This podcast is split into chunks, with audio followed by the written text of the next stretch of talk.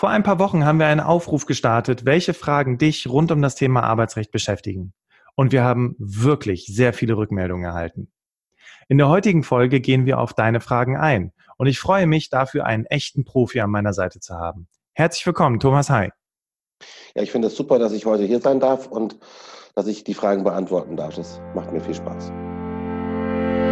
Herzlich willkommen zum Berufsoptimierer Podcast. Der Podcast zu allen Themen rund um Bewerbung und Karriere. Jeden Mittwoch um 6 hörst du die neuesten Insights, die dir dabei helfen, beruflich das nächste Level zu erreichen. Mein Name ist Bastian Hughes. Ich bin Business- und Karrierecoach und ich unterstütze Menschen dabei, ihr berufliches und persönliches Potenzial zu entfalten, sodass sie mit dem erfolgreich sind, was ihnen am meisten Spaß macht. Ich freue mich, dass du heute dabei bist und ich freue mich auf eine spannende Podcast-Folge.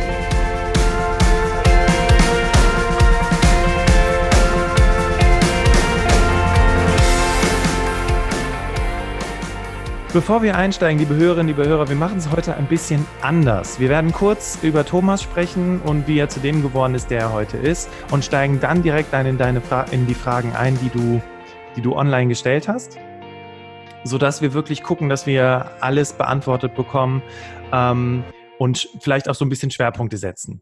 Ganz kurz was zu Thomas. Erstmal die offizielle Anmoderation. Thomas Hay ist Fachanwalt für Arbeitsrecht bei der Kanzlei Bird Bird in Düsseldorf und spezialisiert auf individuelles und kollektives Arbeitsrecht sowie Dienstvertrags- und Sozialversicherungsrecht. Zudem führt er Verhandlungen mit Gewerkschaften, Personal- und Betriebsräten und begleitet Transaktionen sowie Umstrukturierungen. Darüber hinaus ist er Mitglied der Arbeitsgemeinschaft für betriebliche Altersvorsorge, des Bundesverbands Mittelständische Wirtschaft, der European Employment Employment Lawyers Association, schwieriges Wort, und des, der Deutschen Gesellschaft für Personalführung. Herzlich willkommen, Thomas. Ja, vielen Dank. Ja, wir sprechen ja heute über das Thema Arbeitsrecht und wollten schwerpunktmäßig über Arbeitszeit, Teilzeit, Kündigungsschutz und noch viele andere Dinge sprechen. Doch bevor wir einsteigen, Thomas, magst du uns vielleicht mal ganz kurz mitnehmen? Wie, wie bist du zu dem Menschen geworden, der du heute bist? Ja, durch einen großen Zufall. Ähm, ich wollte eigentlich nicht Anwalt werden, sondern bin äh, im Rahmen des Referendariats in der letzten Station bei einem großen und amerikanischen Unternehmen in der Rechtsabteilung gewesen. Und wir haben damals Personal abgebaut und nicht aufgebaut. Und deswegen haben die gesagt, wir haben dir zwei Bewerbungstermine bei großen Frankfurter Kanzleien besorgt. Ähm, und dann bin ich in meiner Station dann auch hingefahren und hatte, bevor ich ein zweites Staatsexamen hatte, dann äh, einen Job als Anwalt ähm, das war ein gutes Gefühl fürs zweite Staatsexamen und hat mich dann dazu gebracht, dass ich ähm, damals bei einer heutigen Magic Circle Firm im Düsseldorfer Büro das Arbeitsrecht aufbauen durfte und als erster Arbeitsrechter am 1. März 96 gestartet habe. Das war ziemlich spannend, war auch sehr viele Möglichkeiten zum Gestalten und es war großartig, das Team aufzubauen. Und dieses Team haben wir dann vor zwei Jahren komplett mit zu Word and Word mitgenommen. Deswegen bin ich relativ breit aufgestellt, was Arbeitsrecht anbetrifft. Ähm, mach eben, das kann man ja auch an deiner Anmoderation erkennen, ähm, relativ breit viele Themen des Arbeitsrechts und sogar noch, was relativ ungewöhnlich ist, eben auch viel im Bereich Vorstände, Geschäftsführer, Aufsichtsräte. Ganz dickes Thema. Mein persönliches Steckenpferd, das hast du auch gesagt, ist Verhandeln. Ähm, ich bin auch selber, unterrichte auch Verhandlung. Das finde ich einen sehr spannenden Punkt, der im Studium viel zu kurz kommt. Cool. Also ich glaube, wir werden wahrscheinlich, vielleicht komme ich nochmal auf dich zu für ein weiteres Interview zum Thema Verhandlungen, weil gerade wenn gerne. es um, ja, gerade wenn es um das Thema Gehalt geht, ne, da sind ja viele Menschen echt äh, überfordert. Ich meine, ich erinnere mich selbst an solche Gehaltsverhandlungssituationen und ich wette, du hast da den einen oder anderen Tipp parat, richtig? Ja, der ganz entscheidende Punkt, das machen die meisten Menschen falsch. Verhandlungen müssen gut vorbereitet werden, gut durchdacht werden. Man muss sich überlegen, was will ich eigentlich erreichen? Das fehlt, damit fängt schon an. Viele haben gar keine Vorstellung, die wollen, ich möchte einfach mehr haben. Ähm, aber einfach mehr ist kein Ziel. Ja, man muss dann sich darüber im Klaren werden, was will ich eigentlich wirklich mehr? Und ganz wichtig ist auch, ähm, was mache ich, wenn ich nicht mehr kriege? Auch diese Frage muss man sich stellen. Also leere Drohungen, ich gehe dann oder ich kündige dann, die sind ganz blöd und auch unglücklich. Und deswegen ähm, muss man das sich zuallererst überlegen. Das ist ein ganz wichtiger Punkt. Also was ist mein Plan B, wenn ich nicht mehr kriege? Ähm, und dann muss man natürlich auch überlegen, was ist meine Strategie? Ja, wie will ich mehr haben? Wie will ich mehr verhandeln? Die Taktik, das Drehbuch dahin und nicht zu vergessen, auch ganz wichtig, wie komme ich zur Tür zu meinem Chef rein? oder zu dem, mit dem ich verhandle. Das sind so wichtige, ganz wichtige Aspekte für Verhandlungen. Ähm, aber der Punkt, den wirklich viele Leute, das sehe ich auch immer noch wieder bei Verhandlungsprofis, bei Leuten, die ganz viel verhandeln, ähm, die ähm, überlegen zu wenig, was ist mein Plan B, wo ist Schluss, wenn ich einen Euro pro Monat dazu kriege, das ist lächerlich, das mache ich nicht, aber das sind alles Überlegungen, die man vorher gemacht haben muss. Denn sonst geht man in so eine Verhandlung rein ähm, und ist dann hinterher unglücklich mit dem Ergebnis, ja. weil man sich vorher überhaupt nicht überlegt hat, was will ich eigentlich. Und was ist mein Plan B? Äh, mache ich einfach so weiter und suche mir dann einen neuen Job und gehe dann irgendwann. Aber das sind so Überlegungen, die man sich wirklich machen. Ja, ich habe häufig erlebt, dass Leute gesagt haben, ich will einfach irgendwas, gehen irgendwo hin, haben es dann nicht bekommen und waren dann furchtbar unglücklich oder haben angefangen, offen zu drohen, was auch mal ganz schlecht in Verhandlungen ist, ähm, und haben hinterher ihre Drohungen nicht eingelöst, was dann noch viel schlimmer ist. Ja, deswegen gibt es unheimlich viele Fehler, die man machen kann in Verhandlungen. Ähm, und ähm, das der, der, wichtigste Punkt ist eben wirklich gut vorbereiten. Sich selber überlegen, wie ist mein Drehbuch für die Verhandlungen, was will ich eigentlich, wie will ich das erreichen. Ja, also ich glaube, also wenn das für dich in Ordnung ist, Thomas, komme ich, glaube ich, nochmal auf dich zu, um über das Thema Verhandlungen zu sprechen, weil das Interessante ist, da schwingt so eine Leidenschaft mit, wenn du davon erzählst. Und klar, wenn du mit, mit Betriebsräten und Personalverantwortlichen oder auch äh, Aufsichtsräten sprichst, und es geht zum Beispiel um Umstrukturierung oder so, kann ich mir vorstellen, dass da gerade deine Verhandlungskompetenz sehr zum Tragen kommt. Ja, ich musste mir diese Woche in Verhandlungen über einen Tarifvertrag vom Mandanten das Wort gefallen lassen, ich hätte so ein bisschen Autoverkäuferqualitäten. ähm, ich weiß nicht genau, ob das positiv oder negativ gemeint war. Okay, klasse. Ja, super. Und vielleicht nochmal ganz kurz zum Thema Arbeitsrecht, weil ich habe jetzt verstanden, deine Karriere hat eigentlich begonnen, dass du eigentlich eher in einer Firma gearbeitet hast. Und habe ich das richtig verstanden? Du hast dich eigentlich selbst wegrationalisiert, weshalb du dann. Nein, nein, nein, ich war Referendar. Das war der letzte Teil meiner, ah, okay. meiner Ausbildung, ähm, bevor ich eben mein zweites Staatsexamen finalisiert habe. Und äh, das war sozusagen in diesem Teil. Und da wurden damals ähm, ja, es war ein großer Konzern, damals wurde abgebaut, deswegen haben die mir dann erst anderthalb Jahre später ein Angebot machen können, da anzufangen und da war ich dann schon zu glücklich Anwalt. Ja, und so kam ich eben darüber zum Anwalt, weil die mir gesagt haben, ähm, wir haben zwei Bewerbungsgespräche für dich organisiert, ich hatte keinen Lebenslauf, nichts fertig und bin dann zweimal in Frankfurt zu Bewerbungsgesprächen gefahren, das fand ich nett damals unerwartet und hat mich eben heute zum Anwalt gemacht, den ich jetzt seit fast 25 Jahren bin und auch nicht unglücklich. Vielleicht noch ganz kurz was zum Thema Arbeitsrecht. Wie hat sich das ergeben, dass du dich gerade auf das Thema Arbeitsrecht so stark spezialisiert hast? Hm, ich hatte einen sehr, sehr guten Professor an der Uni, der toll Arbeitsrecht unterrichtet hat, der die Begeisterung für Arbeitsrecht wecken konnte. Ich habe Vorlesungen, Übungen, Veranstaltungen mit ihm gehabt, die für die Spaß machten. Ähm, das ist, glaube ich, ein ganz wichtiger Punkt. Und dann würde ich sagen, auch der Aspekt, das war ja eigentlich, wie hat mein eigentlicher Berufs, mein eigentliches Berufsziel, dass man mit Arbeitsrecht eben breiter als nur als Anwalt arbeiten kann. Man kann in der Personalabteilung arbeiten, man kann Outplacement machen, man kann Headhunting machen. Es gibt so viele Einsatzmöglichkeiten rund um das Thema Arbeitsrecht, die das Thema spannend machen. Okay, verstehe. Also wirklich zum einen inspiriert durch den Professor in der Universität, der das auch sehr, sehr ja. gut vermittelt hat. Zum anderen aber auch die äh, vielen äh, Einsatzmöglichkeiten, die du jetzt erwähnt hast. Ne? Ja, wie gesagt, ich hatte ja eigentlich, mein Ziel war eigentlich, ähm, in den HR-Bereich zu gehen und gar nicht mehr so sehr äh, Jura zu machen und Recht. Ja, okay.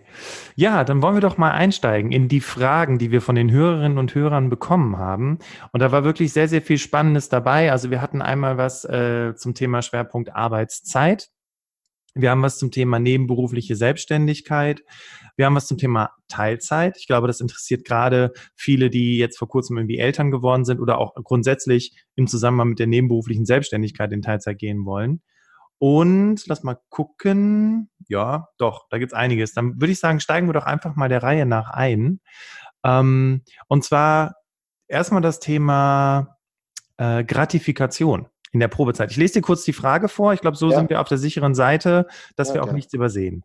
Also erstens, ist es rechtens, dass der Arbeitgeber keine Gratifikation zahlt, wenn man noch in der Probezeit ist? Alle anderen erhalten etwas, ich gehe leer aus, sowohl nur äh, sowohl nun an Weihnachten als auch bei der Prämienausschüttung Ende März.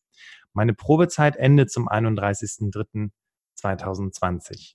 Also die Frage ist, ähm, kann, also ist es rechtens, dass der Arbeitgeber mir keine Gratifikation zahlt, obwohl ich noch in der Probezeit bin?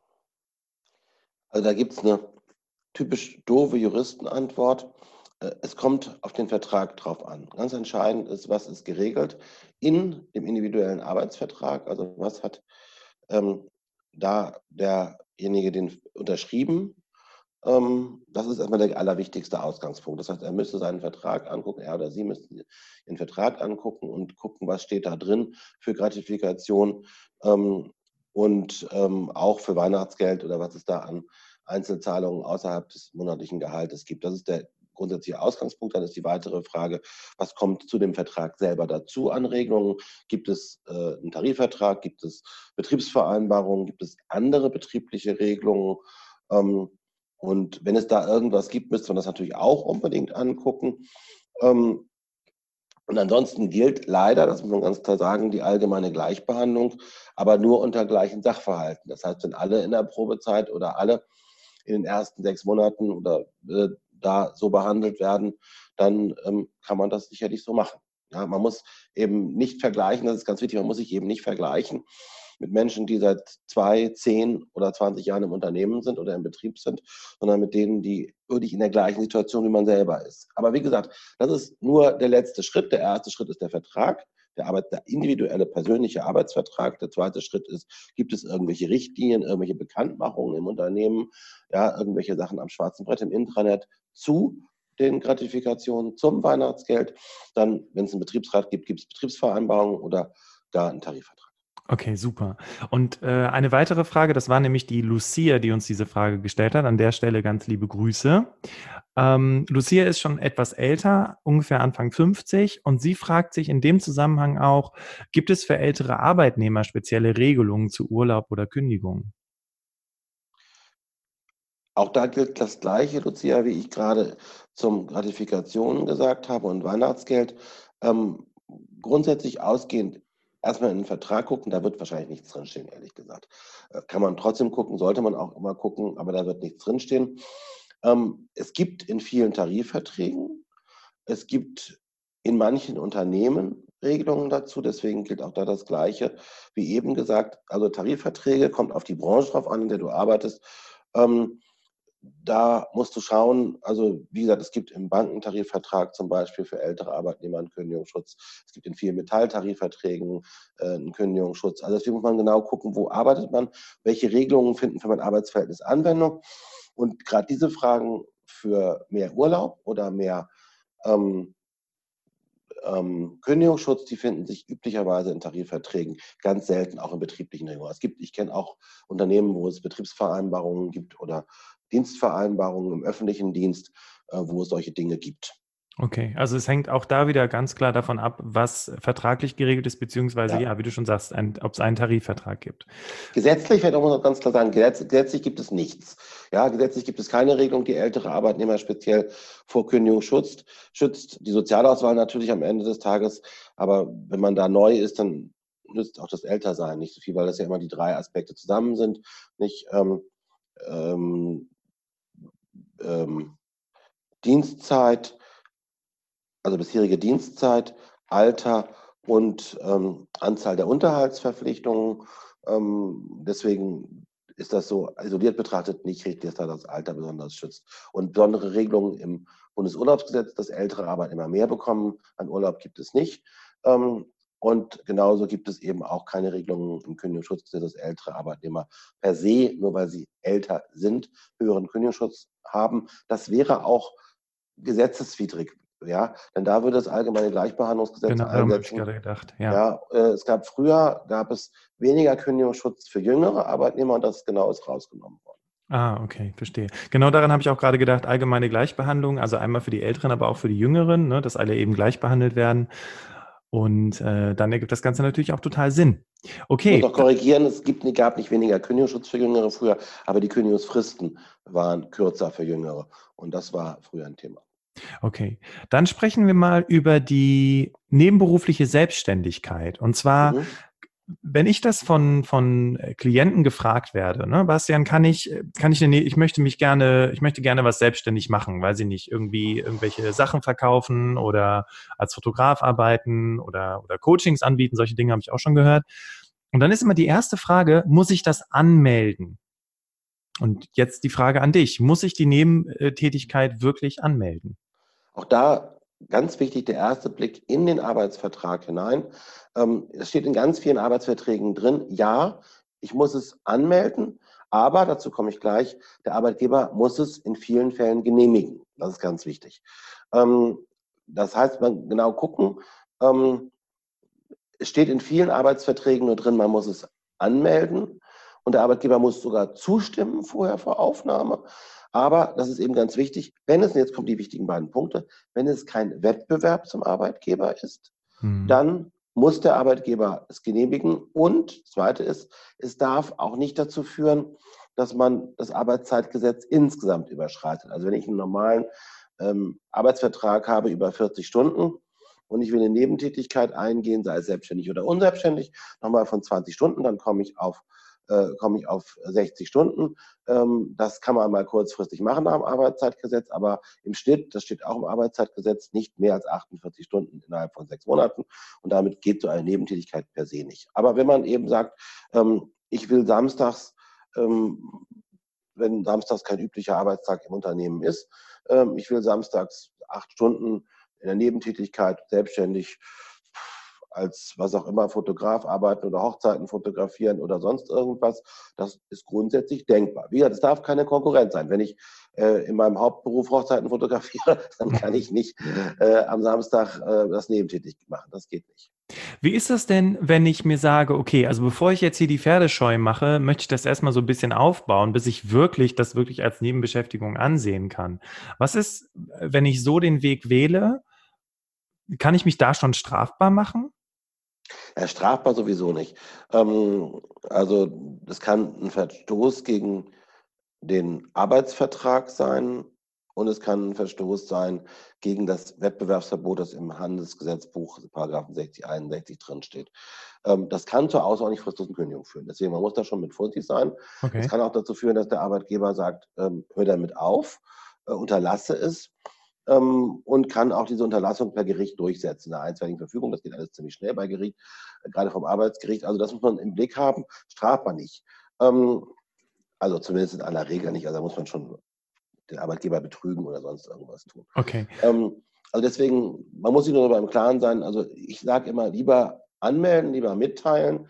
Ähm, der Arbeitgeber muss ja sowieso zustimmen, wenn es nicht eben Wettbewerb ist oder aber ersichtlich. Ja, ich hatte mal so einen Fall, ähm, da wollte jemand ähm, für ein Einzelhandelsunternehmen helfen, deren neuen Shop ähm, aufzubauen. Und das sollte dann irgendwie zwischen abends 21 Uhr und morgens 5 Uhr stattfinden. Und die Person wollte dann ab 9 Uhr wieder im Büro arbeiten. Da wären alle arbeitszeitgesetzlichen Regelungen kaputt gegangen. Das war, konnte man nicht genehmigen als Arbeitgeber. Ja. Weil da die Ruhezeit unterbrochen worden wäre von den elf Stunden. Undenkbar. Jetzt, ähm, ich glaube, wir haben im Prinzip damit die Frage schon beantwortet, aber äh, ein weiterer, äh, eine weitere Frage war wirklich, was kann der Arbeitgeber dem Arbeitnehmer an selbstständiger Nebentätigkeit verbieten? Jetzt haben wir Konkurrenztätigkeit gehört. Gibt es noch irgendwas genau. anderes? Äh, ja, das zweite habe ich ja gesagt, also wenn es das Arbeitszeitgesetz beeinträchtigt. Und er kann natürlich auch sagen, ähm, wenn das ersichtlich die Tätigkeit des Arbeitnehmers in dem konkreten Job beeinträchtigen wird, was aber eben über Arbeitszeit hinaus schwierig ist. Ja? Konkurrenz und, und Arbeitszeit, sind die beiden zentralen Punkte. Ähm, wenn es sehr, sehr belastend ist oder so, dann könnte es natürlich auch noch sein. Okay, also das, das sind wirklich so Dinge, auf die man achten sollte. Und dann hast du noch gesagt zu Beginn, äh, grundsätzlich sollte er erstmal den Dingen zustimmen. Das heißt, wenn ich eine nebenberufliche Tätigkeit anmelde, und keiner von den von dir genannten Gründen liegt vor, dann, ähm, weil die, was mir natürlich als allererstes in den Sinn kommt, ist die Frage, ja, aber was ist, wenn er trotzdem Nein sagt? Wenn er einfach sagt, nö, ist nicht, äh, darfst du nicht machen. Obwohl es keine Konkurrenztätigkeit ist und auch nicht gegen das Arbeitsschutzgesetz verstößt. Was habe ich da für Möglichkeiten? Ja gut, du kannst natürlich im Worst Case die Genehmigung einklagen, nur ja. gegen seinen Arbeitgeber klagt man halt nicht, ja. Also da hilft das führt dann meistens zu ziemlichen Zerstörungen im Arbeitsverhältnis. Ähm, also auch da gilt eine Verhandlung führen, die gut vorbereiten und dem Arbeitgeber die Angst nehmen, dass es irgendwie störend ist. Also die üblichen Argumente, die man dann hört, sind eben, ja, du musst ja auch mal eine Überstunde machen. Ähm, ja, wenn man natürlich selber bis zum Anschlag im Job schon arbeitet, dann wird das schwierig. Ähm, das ist ganz klar. Ähm, aber da muss man dann wirklich eben, wie ich schon gesagt habe, muss man eben wirklich mal die Argumente zusammen sammeln, muss verstehen, was den Arbeitgeber stört und muss dem begegnen und ihn da abholen. Okay, das ist gut. Also das heißt also im Umkehrschluss, dass selbst wenn der Nein sagt, habe ich ja immer noch eine Möglichkeit. Ne? Noch ja, natürlich, klar. Genau. Okay. Jede Menge Möglichkeiten im Worst Case kündigen. ja, ja, eben, genau, richtig. Oder halt, äh, und das fand ich gerade krass, also es kann wirklich bis zu einer fristlosen Kündigung gehen, dass der sagt, okay, du hast es trotzdem gemacht, obwohl äh, wir gesagt haben, du, wir wollen nicht, dass du diese Nebentätigkeit anmeldest und deswegen. Äh, nein, nein, nein, nein, Moment. Es geht, es kann dann zu einer fristlosen Kündigung gehen, wenn du Nummer eins Wettbewerb übst zu deinem Arbeitgeber, das darf man auch wirklich auf gar keinen Fall tun. Ja. Also ich das Gleiche, was ich im Job tue, unter Umständen auch noch mit ähnlichen Kunden oder ja, Geschäftspartnern mache, selbstständig, das geht gar nicht, totales No-Go. Das ist ja. sicherlich, dann hast du hohes Risiko, dass der Arbeitgeber dich zu Recht außerordentlich fristlos ohne jede Frist kündigt. Ja. Unter Umständen sogar Schadensersatz nehmen kann. Und das Zweite ist eben, er kann auch hingehen und kann es dir gesetzgerichtlich verbieten lassen, dass du das machst. Ja, als Arbeitgeber muss ich überlegen, was ist mir wichtiger, dass du keine Konkurrenz übst oder dass du einfach mich kein Geld mehr kostest. Wenn ja. ich kein Geld mehr ausgeben will, dann kündige ich dich aus, auch nicht fristet und weg bist du. Mach halt Konkurrenz, ist mir egal. Wenn ich aber Angst habe vor der Konkurrenz, dann sage ich, du darfst nicht Konkurrenz üben, verbiete dir das gerecht okay. und zahl lieber. Ja, das ist da die Möglichkeit. Schwieriger ist es schon, wenn es darum geht, ähm, dass du über den gesetzlichen Arbeitszeitrahmen hinausgehst. Nur das ist für den Arbeitgeber ein wichtiger Punkt. Der Arbeitgeber hat darauf zu achten, dass das Arbeitszeitgesetz eingehalten wird. Und wenn er weiß, du arbeitest 30, 20 Stunden noch nebenbei freiberuflich, also überschreitest alles, was das Arbeitszeitgesetz ähm, erlaubt, dass er dann läuft er eben wirklich Gefahr, dass er selber ein Problem kriegt. Und deswegen muss er natürlich dann, wird er vermutlich erstmal mit, äh, mit Ermahnungen, Abmahnungen und ähnlichem arbeiten. Und wenn es gar nicht geht, wäre er gut beraten, im Worst Case auch wieder zu kündigen, weil er eben selber sonst ins Risiko gerät, dass er in eine Ordnungswidrigkeit gerät und im Worst Case in eine Strafbarkeit gerät, weil das Arbeitszeitgesetz eben in Kenntnis seiner Nebentätigkeit verletzt. Das ist eine ganz wichtige Information tatsächlich für die Menschen, die uns hier gerade zuhören, die eine Nebentätigkeit anmelden wollen. Der Arbeitgeber ist verpflichtet, auf die Einhaltung der Arbeitszeit zu achten. Ja. Und solltest du mit deiner Nebentätigkeit das überschreiten und ähm, das kommt raus, dann äh, hat der Arbeitgeber echt ein Problem. Und dann ist es auch nachvollziehbar, dass man da wirklich nachweisen muss, wie viel Zeit man wirklich damit verbringt, richtig? Genau. Okay. Ja, deswegen, natürlich ist es so, der Arbeitgeber kann nichts dafür, wenn er eine achtstündige Nebentätigkeit genehmigt und äh, grundsätzlich dich 40, also 42 Stunden die Woche mal mit der Überstunde beschäftigen und dann arbeitest du halt 48 Stunden, das weiß er dann auch und in Wirklichkeit machst du eben nicht acht, sondern machst eben 20 oder 25 und kommst jeden Morgen mit ganz kleinen Augen ins Büro, ähm, dann gibt es ein Problem. Aber da muss er natürlich auch fragen, ähm, nur wenn, wenn, wenn, ja, aber das, das ist eben das Risiko. Und deswegen ja. muss er, er hat eben dafür zu sorgen, dass die Gesamtarbeitszeit sich im Rahmen hält. Deswegen kann er eben unter Umständen auch nichts genehmigen, genauso wie er nicht genehmigen kann, dass dann die, dass der Nebentätigkeit, sei also es freiberuflich oder eben äh, als einfach als weiteres Arbeitsverhältnis, dass die dazu führt, dass die Ruhezeit unterbrochen wird. Ja, es gibt eine elfstündige Ruhezeit und wenn du nach der Arbeit noch vier Stunden woanders arbeiten gehst äh, und dann noch hinfahren musst und dann noch zurückfahren musst, dann kannst du davon ausgehen, dass eben die elf Stunden kaputt gehen. Und das, darauf muss er eben auch achten. Klassiker ist, Klassiker ist eben nicht in der Diskothek bis morgens um sechs äh, Musik machen, Platten auflegen. Gut, Platten legt heute keiner mehr auf, aber Musik eben zum Tanzen spielen. Hm. Ähm, und ähm, dann äh, danach um zehn ins Büro gehen oder um neun. Ja. Okay, also das ist wirklich eine wichtige Information, gerade in der Konstellation mit der, dass, dass der Arbeitgeber verantwortlich ist, dass, das, dass die Arbeitszeit eingehalten wird. Insgesamt, ja. Genau, insgesamt. Und, da, und das ist krass, insgesamt. Also auch das, was du quasi nebenberuflich in deiner Freizeit machst. Genau. Ähm, aber damit hast du mir eine wunderbare Vorlage geliefert, jetzt um über das Thema Arbeitszeit zu sprechen. Melanie fragt sich, was zählt alles zur Arbeitszeit? Und sie hat ein paar Beispiele genannt und ich würde, mhm. dir, das, würde dir einfach mal die Beispiele vorlesen und dann können wir gucken, was sich daraus ergibt. Ja, lass ähm, uns die Stück für Stück eins nach dem anderen genau. Genau, richtig. Richtig. Äh, bei einem dreitägigen Messebesuch zählt hier bereits die Anfahrt, Und wie viel zählen die einzelnen Tage? Nur die gearbeitete Zeit oder zählt auch das Geschäftsessen dazu? Das ist eine sehr gute Frage. Das sind zwei sehr gute Fragen. Die erste Frage ist äh, die Anfahrt. Ähm, da gilt grundsätzlich ähm, die Frage, wie, Melanie, du zu, der Messe kommst. Wenn du mit dem eigenen Auto selber fährst, dann ist das Arbeitszeit.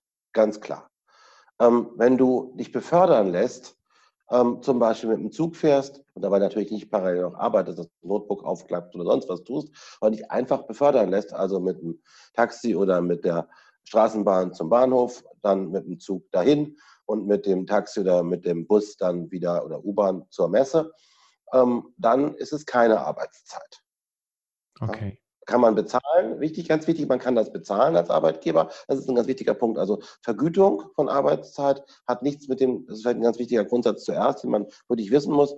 Ähm, die, das Bezahlen von Arbeitszeit hat mit der Frage, ob man arbeiten darf, so lange oder nicht, nichts zu tun. Ja? Es gibt bei der Arbeitszeit muss man drei Dinge trennen. Das eine ist eben, was kriege ich für meine Arbeit bezahlt? Ich kann auch jemanden rund um die Uhr um den Globus fliegen, 25 Stunden am Tag überhaupt kein Problem und kann auch 25 Stunden bezahlen. Das geht alles mit der Zeitverschiebung. Ja? Mhm. Ähm, aber ich kann nicht ähm, jemanden 25 Stunden arbeiten lassen in Deutschland vor Ort. Das widersteht gegen das Arbeitszeitgesetz. Das Arbeitszeitgesetz sagt, wie viel man arbeiten darf. Okay. einfach an Menge. Ja, bezahlen kann ich viel mehr. Ich kann das Doppelte bezahlen. Ich kann jede Stunde zweimal bezahlen. Das ist vollkommen egal. Ja, und der dritte Punkt ist eben die Mitbestimmung. Das ist die Frage, was sagt der Tarifvertrag, was sagt der Betriebsrat? Das sind zwei andere Fragen. Aber deswegen ganz wichtig und der wichtigen Frage, was, wie viel darfst du arbeiten, Melanie, gilt. Ähm, grundsätzlich ist der Messebesuch und das, das, die Tätigkeit auf der Messe natürlich Arbeitszeit. Ja, wenn das der Arbeitgeber angeordnet hat. Wenn du das freiwillig machst, wenn du dazu Lust hast, dann natürlich nicht. Aber grundsätzlich ist es erstmal Arbeitszeit, wenn das Teil deines, deines Jobs ist.